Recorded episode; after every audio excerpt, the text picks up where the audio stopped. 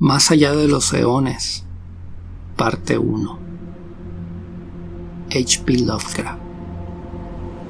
Manuscrito encontrado entre las pertenencias del difunto Richard Johnson, doctor en filosofía, conservador del Museo Cabot en Boston. Nadie podrá olvidar nunca aquel extraño suceso que tuvo lugar en el Museo Cabot, en Boston. La publicidad que los periódicos le dieron a la momia infernal los antiguos y temibles rumores que se conectaban con ella, la morbosa multitud interesada por el monstruo, por su pasado y su presente, cómo había aparecido. Obviamente, información demasiado espantosa fue suprimida a la gente en la explicación que se dio acerca del horror final. La verdad sobre la condición en que habían quedado aquellos dos cadáveres y las alteraciones sufridas por la momia fueron ocultadas al público. La justificación que expusimos, que su deterioro nos hacía imposible el seguir exhibiéndola al público, no convenció a nadie. Yo, como encargado del museo, puedo revelar aquellos hechos que jamás se contaron a nadie. Hay cosas que tienen que ver con nuestro mundo y el universo, que es preferible que la mayoría de la gente ignore y aunque no he cambiado de opinión respecto a la decisión que tomamos aquel día, los que nos vimos involucrados en esa espantosa revelación sobre el horror que habitaba en el museo. Colocaré estas notas que solo serán reveladas a la opinión pública el día de mi muerte. Nota del albacea. El doctor Johnson murió de forma repentina y misteriosa. El taxidermista Moore desapareció sin dejar rastro alguno. El doctor William Maynard, supervisor de las disecciones realizadas, fue apuñalado por la espalda y perdió la vida al día siguiente del fallecimiento del doctor Johnson. A continuación, los papeles que se encontraron en el poder del muerto. El comienzo real del horror fue en 1879, cuando el museo adquirió aquella espantosa e inexplicable momia.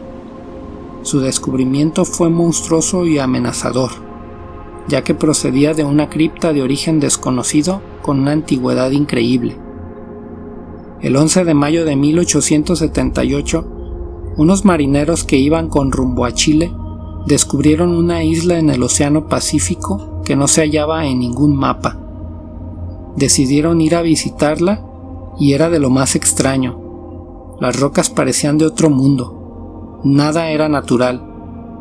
En esa rápida exploración penetraron en una cripta de piedra de lo que había sido un gigantesco edificio y encontraron a la espantosa momia agazapada en un rincón, al resguardo de horribles motivos tallados en las rocas, lo que provocó el pánico en los marineros. Cerca de la momia había un cilindro de un metal desconocido que contenía un rollo hecho de membrana azulada de naturaleza igualmente desconocida y cubierta por un pigmento gris. En el Museo Cabot hicimos todo lo necesario para comprar la momia y el cilindro. Uno de nuestros especialistas realizó un viaje especial para recorrer la isla, pero nunca pudo encontrarla. Se había llegado a la conclusión de que estuvo bajo el mar durante eones, eternidades, y que había emergido abruptamente hacia la superficie para después volver a hundirse.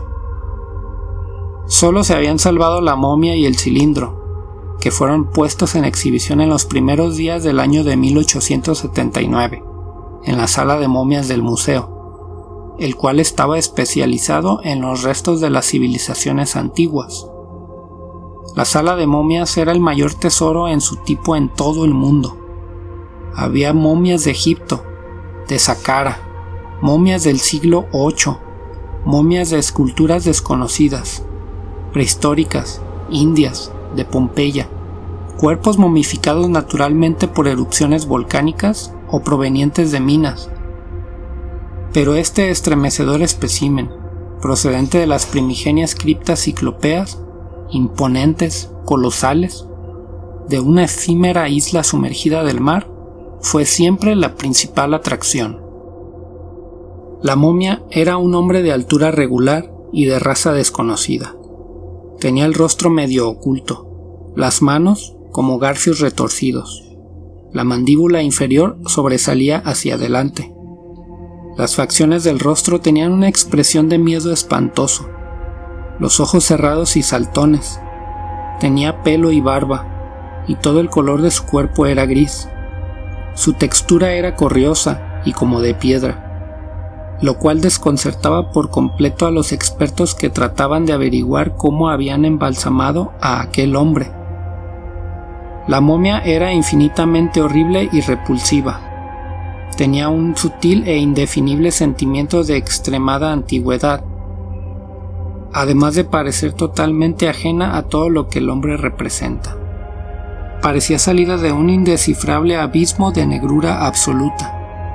Todo resultaba de esa expresión de miedo enloquecido en la cara deforme y casi oculta por las manos de la momia. Ese símbolo de miedo inhumano y cósmico comunicaba su emoción al que la observaba. Así, la reliquia de un mundo arcaico y olvidado adquirió una fama siniestra. Muchos sabios de todas partes del mundo trataron de clasificar al espantoso objeto. Cientos de teorías salieron a relucir para tratar de explicar de dónde venía la momia. Algunos hablaban de viejísimas civilizaciones del Pacífico y construcciones megalíticas de Ponape y Nanmatol, en la isla de Pascua. Otros decían que provenía de un continente primitivo donde alguna vez estuvieron Melanesia y Polinesia o que venía de Tahití. No se ponían de acuerdo, la verdad es que nadie tenía ni la más remota idea del lugar de procedencia de aquella terrible momia. Mientras trataban de averiguar sobre ello, también se hacían extensos estudios al cilindro y su desconcertante rollo de jeroglíficos desconocidos. El cilindro tenía 10 centímetros de largo por 2 de ancho y había sido construido con un metal brillante que desafiaba todos los conocimientos químicos. Estaba cerrado herméticamente con un tapón del mismo material y tenía grabadas imágenes de una naturaleza simbólica que nadie conocía.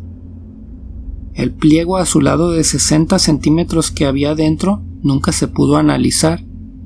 Largos y pesados jeroglíficos se extendían en su centro, trazados o pintados con un pigmento gris que desafiaba cualquier análisis.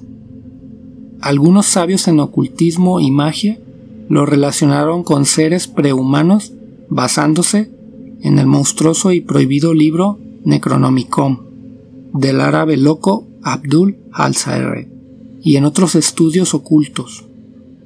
Pocos habían leído ese libro, ya que casi todas sus copias fueron destruidas.